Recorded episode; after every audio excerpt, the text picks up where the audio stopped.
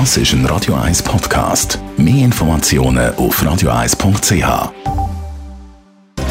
Netto, das Radio 1 Wirtschaftsmagazin für Konsumentinnen und Konsumenten, wird Ihnen präsentiert von Blaser Greinicher. Vertrauensvolle Beratung und Verkauf von Immobilien blasergreinicher.ch Adrian Sutter. Die Müller Handels AG kauft alle Aktien vom Traditionsunternehmen Franz Karl Weber. Franz Karl Weber ist seit 135 Jahren Spielwarenspezialist und hat in der Schweiz 23 Filialen. Die Spitex-Verbände haben den Tarifvertrag mit der Invalidenversicherung auf Ende Jahr gekündigt. Das, weil die IV-Tarif für die Pflege von schwerkranken Kindern kostendeckend sind. Der Bund und die Spitex streiten darüber, ob eine Senkung der Tarif geplant ist und ob die Zahlungen kostendeckend sind. Beim Immobilienkauf soll man sich künftig besser können gegen Baumängel schützen. Unter anderem soll die Frist für Reklamationen bei Mängeln gestrichen werden, wie die Nationalratskommission. Im Moment müssen Mängel in wenigen Tagen gemeldet werden, sonst entfallen unter anderem Schadenersatzzahlungen.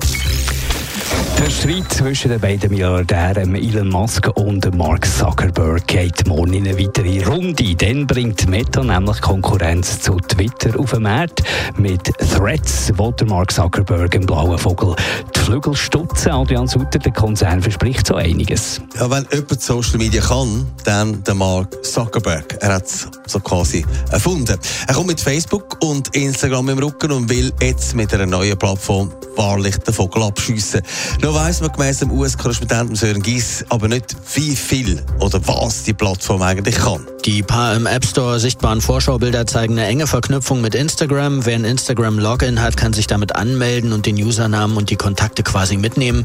Was von der Benutzeroberfläche zu sehen ist, erinnert erwartungsgemäß sehr an Twitter. Mal sehen, ob Threads attraktiv genug ist, um eine größere Abwanderungsbewegung auszulösen. Bei Twitter geht es ja seit der Übernahme und den Massenentlassungen durch Elon Musk recht chaotisch zu und viele User machen aus ihrem Frust keinen Hehl. Am Morgen soll die neue App können abgeladen werden, dann weiss man mehr. Und der Sören Gies hat gesagt, Twitter ist seit der Übernahme von Elon Musk in den Negativschlagzeilen. Ist das eine Chance für die neue App?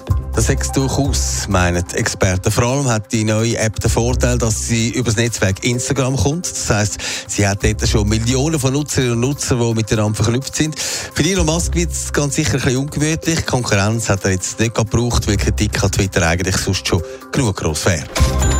Netto, das Radio 1 Wirtschaftsmagazin für Konsumentinnen und Konsumenten.